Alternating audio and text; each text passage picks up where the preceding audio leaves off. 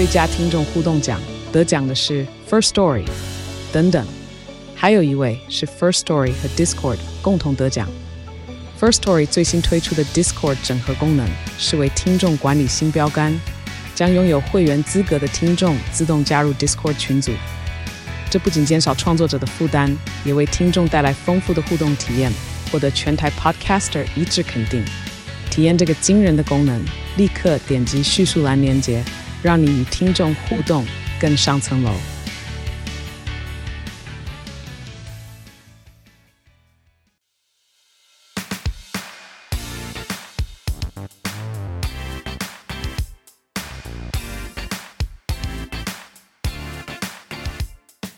Hello，大家好，我是 Sean，际遇的共同创办人。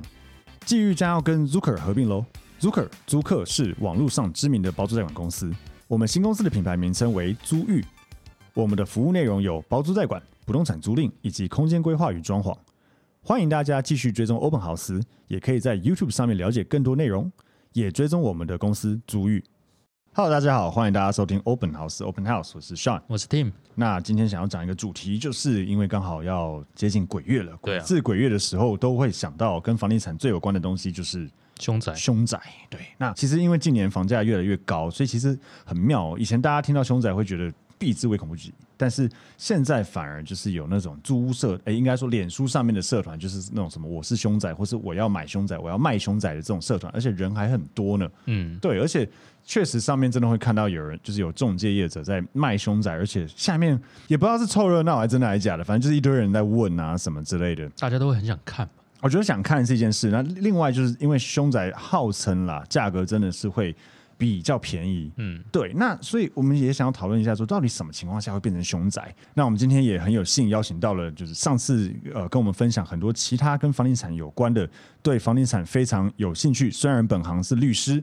好，那我们今天呃非常开心邀请令恒法律事务所的所长温立行温律师在我们节目现场，欢迎。Hello，大家好，我是温立行温律师。哎，温律师想问一下，就是因为刚刚我我是想说，我们可以大家先分享一下，我们在因为我们毕竟在这个房地产业界久了，应该都有接触过凶宅。那温律，你有接触过熊仔吗？哦，当然是有。哦，说来听听。对，基本上你要你要说的是买卖还是案件？哎，都可以，都可以。对，分享一下有趣的，有趣就好。有趣哦，呃，这个讲一些坊间奇闻好了。嗯，呃，那像台中有知名的建案啊，在这个逢甲附近嘛。嗯，哇，当时盖的也是美轮美奂的，然后巴洛克式的建筑啊。哦。然后很多很多医生都去买了。嗯啊，案子也不便宜。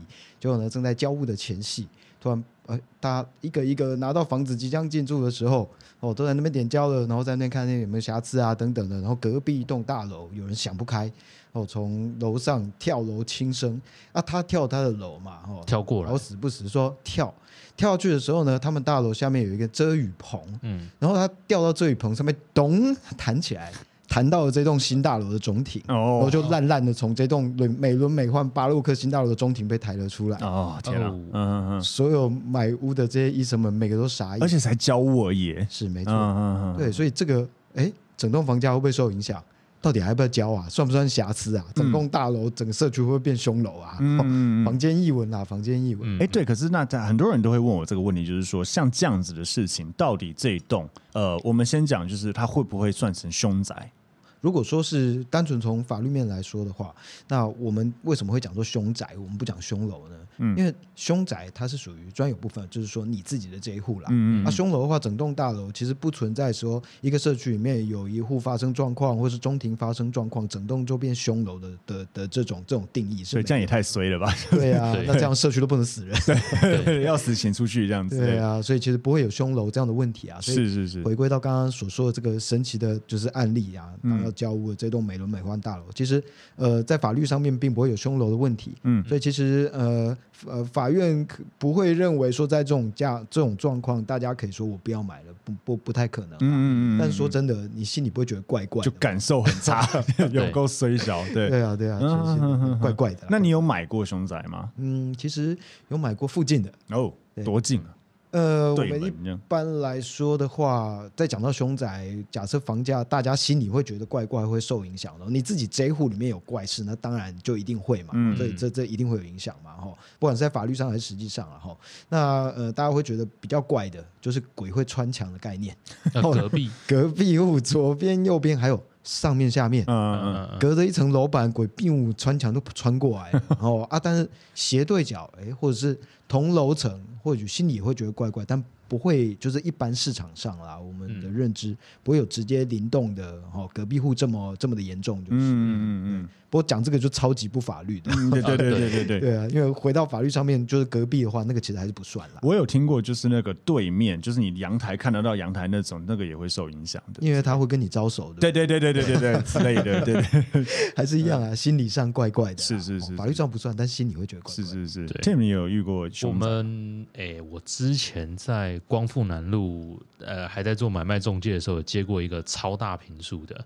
案子，然后后来才产调出来，才知道，哎，原来隔壁户就是当社区知名的，呃，曾经发生过凶宅事件的，有人跳楼。嗯，啊，因为他很知名，是因为那个时候最后，呃，屋主提告承租方的家人要他们赔偿，结果好像法院觉得他不算，呃，蓄意，他算是久病厌世，所以才跳楼。那判那个，呃，家属免赔。嗯。对，对，但我觉得那个事小，因为那个社区很奇怪，那个社区全部都是小平数居多，嗯，但就那个楼层是顶楼，然后我们那一户的隔壁户就是我卖的那一户，其他都是十二十三平，我那一户我印象很深刻，六十八平，六十八超大，对，他那户超大，嗯，对，但你说他就是凶宅的隔壁门，嗯，真的是我面对我的那一户右手边这个门就是他们，嗯嗯，所以你说谁比较倒霉？我觉得我那个当初那个屋主比较倒霉，可以。考虑分户啊！哦，又来，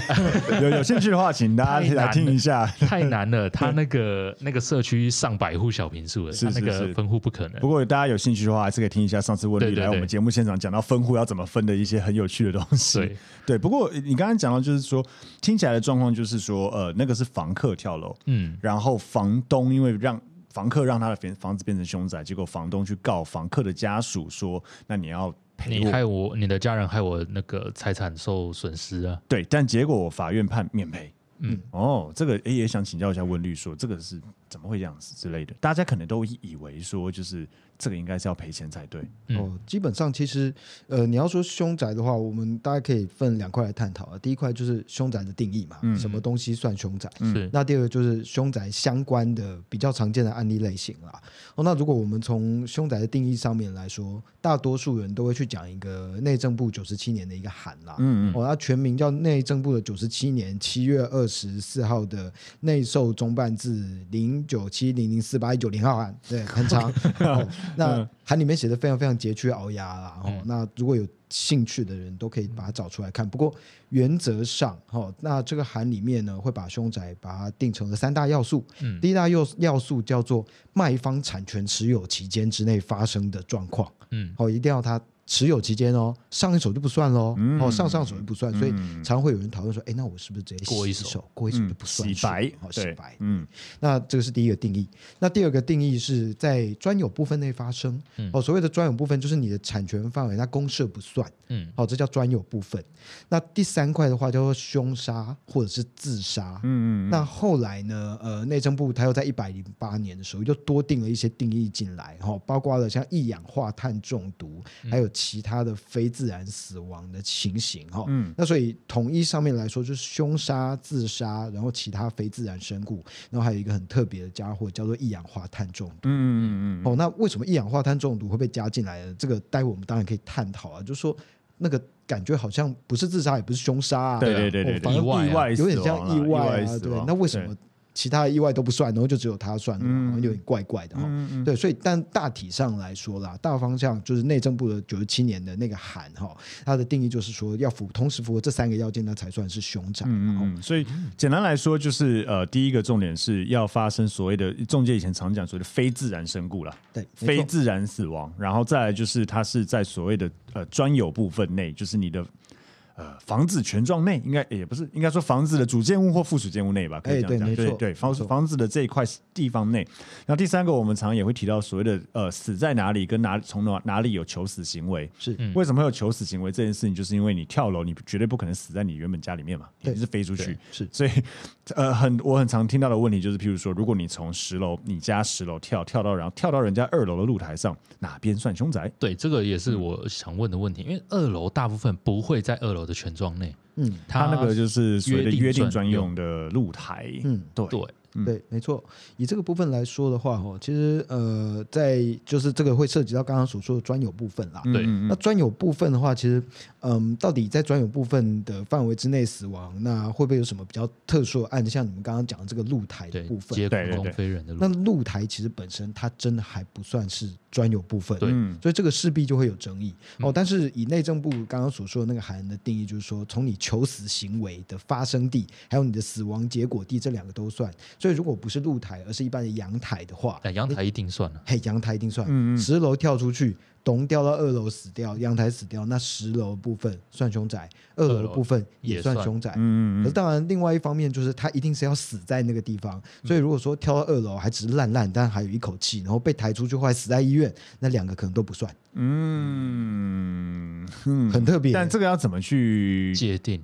要或举证之类的，所以其实如果说呃，今天有你今天那个有有有人在自己家里面自杀，然后呃，突然想到这样可能会让爸爸妈妈的房子跌价，然后。不想要当不孝子的话，他就努力爬出去，爬到走廊去，死在走廊，那他家就不算凶宅。嗯嗯嗯嗯嗯，对，非常神奇的概念。那如果他在现场被急救，本来已经心跳停止，结果被那个电影场演那个电击急救，砰，然后就哎恢复一丝气息，结果哎抬出去死掉。以法律上的定义来说，抬出去死掉，死在外面那就不算，这样就不算。哦，嗯。但是说真的啦，我们刚刚说法律上的定义，这样也未必尽然。我们只能说内政部的定义。对了，应该是内政部的定义了。对，因为有时候法院不鸟内政部。对对对对对，还是要看法官怎么判嘛。最后。假设真的有诉讼的话，对啊，像最近，诶，日本首相这现场就没有呼吸心跳，就隔了三四个小时才在医院宣布死亡啊。如果这个是在室内，那那那就不算了吗？呃，基本上如果是在室内的话，因为他后来又被救活，然后被救到那个地方去，对，要看死亡地是在哪里。对，嗯，对嗯嗯嗯。不过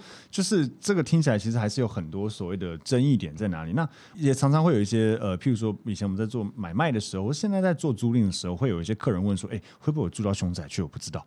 这个要怎么去？有地方查吗？查，对，查哦。一般人大家常常都会想说，那我去找一下内政部的什么实价登录啊的。没有，不好意思，真的没有。对对对，哦，真的没有。其实呃，只要是有在房地产界曾经走跳过的，应该都会知道说有个叫台湾凶宅网。嗯，对，凶宅网蛮多的。对，台湾凶宅网的话，其实算是收入算最最完整，因为它的时间毕竟最久嘛。哦，但是因为他写的时候也未必会直接把门牌号码什么全部都写出来，所以呃，他在他有点类似一个部落格的概念啦。他现在还有在更新吗？他现在偶尔，偶尔，对，偶尔，对啊。但是呃，他算是一个，算是一个最大的资料库吧。你要讲的话，嗯、那呃，可是关键字不太好下，对哦，因为你实际上他确实还是没有办法一定能够查到完整门牌。对，他不会直接写门牌，哎，不太会。而且就算他今天有写，那其实资料的正确度其实是不是真的能够考证？嗯、哦，有时候大家比方说你要弄你隔壁的邻居，你刚刚。给他写上去，对不对？对对对，对啊，像 Who's Call 一样之类，就你不爽他，你就写上去之类。他是有点算是从外面收集资讯这样，而且他背后也没有一个明确的公司什么的去背书这个东西，没有，他就是他难以验证了。对，没错。哦，所以你要弄你隔壁的邻居，除了呃叫十个披萨给他，或者是发支付命令给他之外，其实把他家列为凶宅，对吧？这乱讲的，当然这样这样这样是不好的。是是是。对，那呃比较好查的，其实有一个 App 叫事故地图。哦，你没有听过这个 app 吗？没有，哎，我不知道，我没听过。嗯，它的事故地图的那个呃，它它的图像很可爱，就是一个粉红色的，然后上面有一只幽灵，然后脸上画叉叉的，看着蛮可爱的。嗯嗯嗯。事故地图你把它打开啊，然后你就会发现，哇，你你。周遭都死过人，对，你所在位置旁边有一百四十六间凶宅，哦，真的假的？对，其实真的很多。坦白讲，我们做久都知道，其实真的坦白讲很多啦。对啊，房子都那么老了，怎么可能没死过人？坦白讲是这样。对啊，可是凶宅的定义基本上它还是要属于非自然凶身故才算凶宅，没有错。但温律，我也想问一下，因为常常有人问我这件事情，就是那如果是那个自然死亡，但是沉尸多日，嗯，死很久才被发现，譬如说他明确定义，对。有孤老的那种，对啊，他可能自然死亡啊，安详辞世，但一年后才发现已经成为白骨，他仍然不算凶宅，嗯、因为他并不不符合我们刚刚所说的非自然身故、凶杀、自杀的定义。嗯嗯嗯，所以这个当然就还是会回到我们刚刚所说的凶杀、自杀这个概念啦。然后就说到底，呃。一般人会觉得怪怪的情形，如果今天是走到法院去被判断的话，会不会被法院认为 OK 这个确确实是有一个瑕疵问题了？对，嗯，那呃，通常你说凶杀自杀这个当然是没有问题，对。法院一定会认定说他他是凶宅嘛。那比较有呃比较特别必须要被讨论就是意外死亡，意外。对，或是最近常常可能发生的染疫猝死啊。啊，对对对。对，然后或者是这个呃像我们我们讲这个意外死亡啊，或者是像我们刚刚所说的公安意外，对，刚刚在聊到的嘛，对对，公安的意外这个算不算呢？哦，那这个呃这个在在这种情形之下，首先法院曾经有时候也会有一些奇怪的判决，哦，比方说先前台中地院曾经有个有有过一个判决，就是有人买了一个有游泳池的房子，嗯。哦，那他买了之后才发现以前曾经有人这个在游泳池里面溺毙，哦。哦那。很显然的，他绝对不是故意让自己死掉，他不是自杀嘛？对对，那也不是有人把他推下去，他就是单纯游泳然后意外。对，结果在那个案子里面，法院竟然判赔书，判判判赔一百二十万。哦，说这种状况之下，其实一般人还是心里会觉得怪怪的。嗯，哦，所以仍然算是瑕疵。哦，所以呃，你要说在内政部的定义上面，我百分之百保证内政部不会觉得这个算在凶宅定义。你你的意思说他是呃房子自己专有部分里面有游泳池是没错哦，然后前屋主要没有跟买方讲。对，没错。然后后来买方知道就很不爽，就告前屋主说要赔我钱，结果后来赔一百，赔判判屋主要赔钱，没错，判赔了一百二十万。嗯，但是那个案子啊，其实这个呃算比较特别。为什么我会这样讲呢？哈，因为在那个案子里面，不动产说明书写的是比较奇怪的。哦。好，那个不动产说明书的那个条款是比较奇怪的。嗯，一般来说啊，我们在买卖的时候，中介不是都会有个不动产说明书嘛？嗯。哦，那不动产说明书里面的用语大概就是跟内政部的版本一样，就说专有持那个专有部分在呃持有期间是否曾发生非自然身故嘛，凶杀、自杀、一氧化碳中毒，叭叭叭，然后大概是这样的写法。可是有一些中介行，我觉得。会不会是为了要自保？这个我就不知道了。嗯，哦，因为你也知道，如果今天发生状况，大家常常都回头先抓中介再说嘛。对啊，当然，嗯，那我也不知道是不是为了自保啦。有一些中介行他会把他的这个所谓的凶宅条款会把它写的比较宽。嗯，哦，比方说像我们刚刚这个在游泳池死掉的这个案子里面，嗯，我认为法院为什么会判，就是因为他的那个不动产说明书的条款。就是写的很宽的哦，嗯，他写的内容叫本户是否曾发生凶杀致死、自杀致死或其他非自然身故之情事，他没有说持有期间，嗯。哦，完全没有，他只说是否曾有发生这样的情形，嗯嗯嗯，哦，那所以其实就算不是在他这一手之内。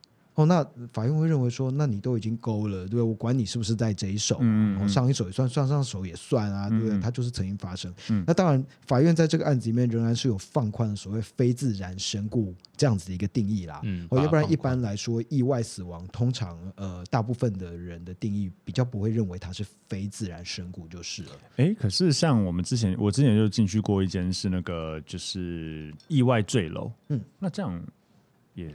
意外坠楼不算，也不算。对，没错，大部分的法院会认为不算。哦、这就是为什么我特别把这个游泳池的这个案例把它拿出来。但之前我安和我们在我卖一个安和路二段的一个蛮知名的，不要讲社区名字，反正蛮知名的社区，它就是有个高楼层，有一个老老人家意外坠楼。嗯，然后他我我们那时候卖那边的，他非那个什么不动产说明书全部都有写。嗯，其实像呃，看公司，对了对了，看公司啊，对，看公司。我想起我曾经成交过一个，嗯，我忘记跟你们讲，呃，在大安区知名国宅，然后我那个时候是十七楼还是十八楼？我知道你要讲哪个？对，想起来。然后呃，当户我那个时候很开心哦，因为我新人的时候接到那个案子，然后呃，我先说大概行情，那个时候屋主好像说他一平六十还六十五就卖。然后那个时候那个国宅成交大概七十出头，所以其实算蛮便宜。对，我觉得超爽的。然后我就去放假，想着这几天休假就有同事要收案子，稳成的。嗯嗯。结果后来鉴价打来说，哎，那个燕婷，你那一间疑似是前呃前屋主从顶楼要爬回家，结果意外失足从十七楼摔下去。嗯嗯。我想说，干怎么会呢？会有这种事情？是是是。结果真的，他还附了新闻给我看。嗯嗯。然后现任屋主签委托给我的是他太太。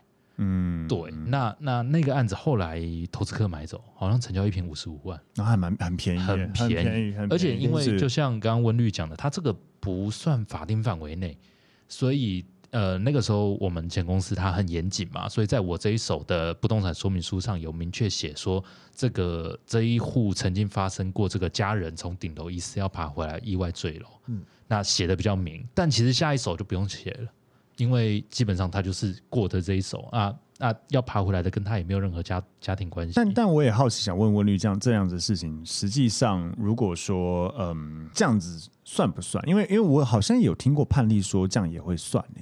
其实，呃，这样子讲好了，嗯、呃，我们先从中介的角度来讲啦，哦，中介有一些中介公司，他们会写的很大、很深、很广，就尽量能把该写的也写进去，不该写的也写进去，嗯、因为我都已经写了，对，对吗？自保，能写的都写了，先自保再说。没错，然后每次只要呃，这那个发生物质瑕疵，然后中介行自己。摸摸鼻子，想要好算了，我自己买回当宿舍好了。嗯，然后未来它不动产说明书上面就多又再多一条，嗯、就越来越厚。嗯，哦，对，所以其实像比方说你刚刚讲那个案例。对。对吧？我想，呃，或许也是这家中介行吧。对，小利率嘛，对，不对？哦，那呃，像斜对面啊、当层啊，他们也全部都会写。对对对，只要他们觉得可能会让人觉得心里有怪怪，或让他们自己心里觉得有怪怪，就全写。哦，那呃，对买方来说，当然这个呃，或许不错喽。哦，对啊，对屋主来说，当然就会觉得干什么啊？对对对，对，对，这是以我们以前业务来讲就很困扰。是啊，对，算在我头上是没有写的。嗯，好，那那那当然，这个这个是属于中介的态度啦。不过一般、嗯、呃，假设你是要以内政部的标准的来说的话，那人的问题跟房子的问题这是两回事嘛？对，对吧？就算前前屋主发生什么状况，前屋主坠机，那是不是也要写呢？对不对？嗯、这这两回事嘛？嗯嗯嗯，对吧？这这跟房子没有关系。哦，那所以内政部的状况其实不会认为这个东西要写啦。嗯嗯嗯。哦，那那毕竟 OK，这是一个呃 team 曾经遇过的成交案例。那假设今天我们回到像刚刚你问的问题嘛？哦，对，老人家。意外坠楼这些的，嗯，对，假设是意外坠楼这种状况，嗯、呃，以我们刚刚所说的凶杀、自杀、非自然身故，嗯、意外不会算是所谓的非自然身故，对对对，哦。哦，意外不会算，嗯，所以台中地院那个游泳池判决才是。非常特别，嗯，变成特例，对，变成特例。嗯、那另外，呃，我们刚刚有提到的一氧化碳中毒，嗯，哦，这个这个家伙也很特别，反而被写进去，他算是意外啊，他其实是意外才对。我觉得会不会是哪个内政部的官员或哪个立法委员曾经有遇过买到一氧化碳中毒？哦、对，这个这、嗯、这这家我们称之为另类的意外死亡，是是是，他超级特别的，他竟然被内政部清点说这个东西是要写到不动产说明书里面去，嗯嗯嗯，还是有人会靠。氧化碳中毒来自杀，呃，但是哦哦会吗？那就写自杀就好，对啊，那就写自杀就好了。对对对对对对，蓄意，可是也看也可能会不会就是难以判别？难以判别，这个也不知道。对对，嗯、所以呃，我觉得单纯的去讨论为什么一氧化碳中毒然后被列进去，这这也是一件蛮奇怪的事情，嗯、因为不可考哦，只是。它真的叫做另类的意外，另类啊，只有它才特别要被写进去。哎，那那其实刚刚讲到自杀这件事情，我也一直想到，就是我们问蛮常有屋主会问我所谓的那个房客自杀，然后因为很怕嘛，就是他出租房子，房客自杀害他房子那个价值减损，所以他是要求我们在那个租约上面要加个所谓的惜命条款，就是说如果你自杀的话，你你不能在里面自杀，你自杀就要赔我钱，类似这样子的东西。问题这个有用吗？呃，基本上你要签行命条款的话，你要跟谁签呢？如果你今天是跟租客签的话，那租客都死了，谁赔你啊？对啊，对不对？所以你跟他签好像怪怪的，对哦，意意义是不是大？当然，这个会牵涉到下一个问题，就是行命条款的写法。如果今天呃，它上面是写说，那呃，他必须要来负这个赔偿责任，哈，因为他违约了。那违约要负赔偿责任的话，那既然这个呃所谓的加害人啊，或者违约者，假设都死掉了，那这个变成一个债务，那这个债务会不会就变成说他的继承人要来负这个赔偿的责任，因为他继承了这个债务嘛？是哦，那或许吧，哈，但这个又涉及到另外一个法律上面的问题，嗯、就是。我们说哈，我们的民法的规定，人之权利义务始于出生，终于死亡。当他今天死掉的那一刻，他还有没有违约的能力？嗯嗯，对他死掉的那个当下，他还能不能够算是 OK 违约了？对不对？因为因为因为这个这个这他他已经没有权利能力，他已经在法律上不是一个人啊，对，不是一个人怎么违约啊？嗯，对不对？所以适合拿来辩论。嘿，没错，他确实就是一个常常被法律上拿来辩论的议题。哦，对，所以其实呃，会觉得比较好的做法，假设要今天要加这个刑命条款，然后又想要去跳过呃，有可能法院会来跟你辩论说，死掉的人能不能违约，能不能发生死掉人能不能发生债务，并且被继承的这个讨厌的法律问题，有另外一个其实比较好的解法。就是你在你的呃这个合约上面加了刑命条款之外，再加一个保证人，连带保证人之类，哎是没有错，嗯、因为连带保证人的话，他就要来负这责任了。OK，好，所以如果连这个都加上去，就相对比较有效力。是没错，比较安全。嗯，所以连通常保证人，比方说找。父母啊，对父母啦，爸爸妈妈、配偶啊，对呀，这样这样子会比较比较保险了，保险。那当然，这个刑命条款写法上面，有时候也稍微要注意一下，就是呃，你在写这个条款的时候，那要怎么样去定那个损害赔偿的责任，好，或者是那个违约金的数字，我们会比较建议呃，一开始就把那个数字压上去。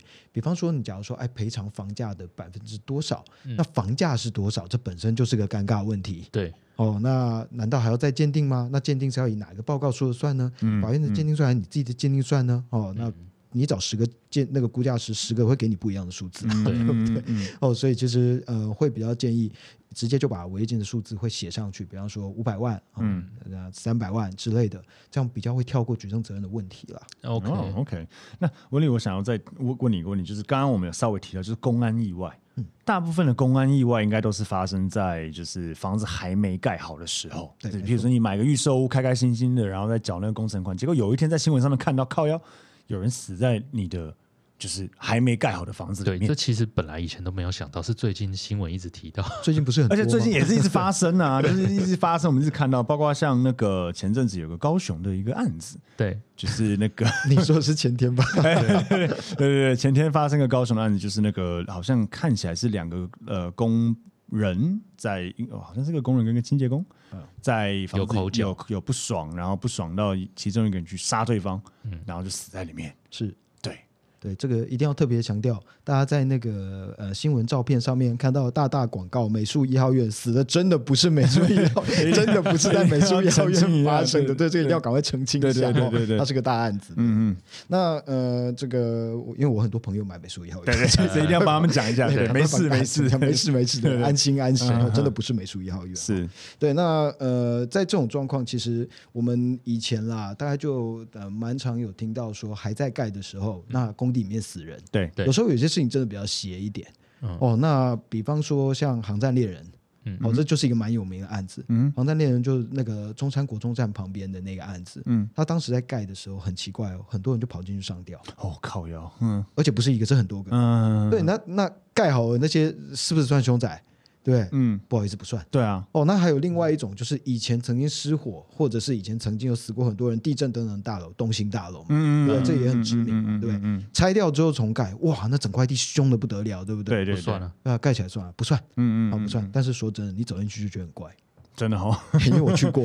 真的吗？你你也你也你也有感觉，对不对？你有点灵异体质吗？我是没有灵异体质，我只是觉得格局很差。哦，OK，真的很怪。对，不过就是怪怪的。嗯，对啊。那那像这种说真的，因为它还没有盖好，对，所以它绝对不会是像我们刚刚所说的专有部分持有期间，这绝对不会符合了。对，所以内政部那边这块绝对不算。对。那另外呢，啊，回归到假设法院今天来判决，他可不可以说啊，你预售屋这样在盖，那中间有出过这样的状况，那法院就说好，那你就。可以解约，嗯，呃，基本上目前我没有看过这样的哦哦，对，那我也认为啦，因为它根本就还没盖好，对，所以呃，使用执照也根本就还没下来，嗯嗯，所以你要说这算是一个呃瑕疵吗？嗯。好像也怪怪的，嗯嗯哦，那那这样如果用这个定义来看的话，那一零一也是凶宅了，对不对？当当时有也有人掉下来，虽然说不不是不是非自然身故，是是是意外，嗯嗯，对啊，那所以像公安意外这一种，我们只能说还是回归到怪怪的事情，嗯嗯，哦，那心里怪怪的，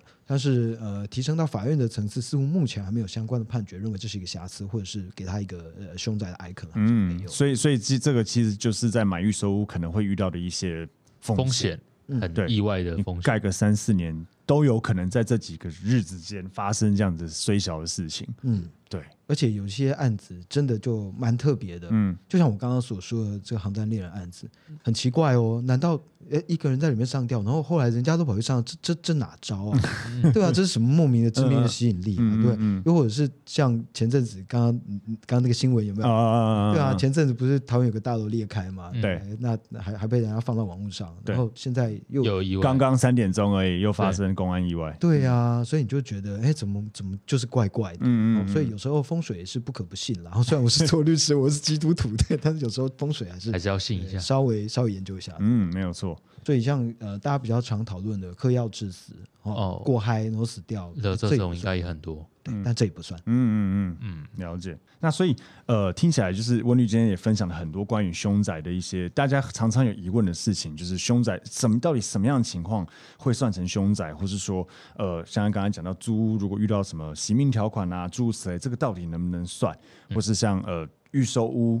呃，买了公安意外之，就是在盖的期间，公安意外算不算凶宅？刚刚温律也跟我们讲了很多这个有关的事情。那呃，Tim 这边有没有什么要补充的呢？嗯，我会觉得这个就买房子难免咯。嗯嗯，对，那大家都不希望遇到了，但是真的遇到了就，就就想办法看怎么怎么解决。对，因因为我们自己在做包租代管来讲，我常常遇到屋主这样跟我问，我就会跟他讲说，其实如果你真的非常害怕的话，你就都不要租，对你干脆房子空着。对。因为这个是难以避免的，你不管是租给任何人，写刑命条款写的多严谨，最后还是要看法官。如果你真的要走上诉讼，最后还是要看法官怎么判。是啊，嗯、其实应该是要说，呃，法院讨呃，法院在判决的时候，我们刚刚说他不一定会采用内政部的那个定义嘛。对，通常法院是怎么判的呢？其实法院的判决啊，真的千奇百怪的，但是永远啦，法官看一个重点，就你是不是故意不讲。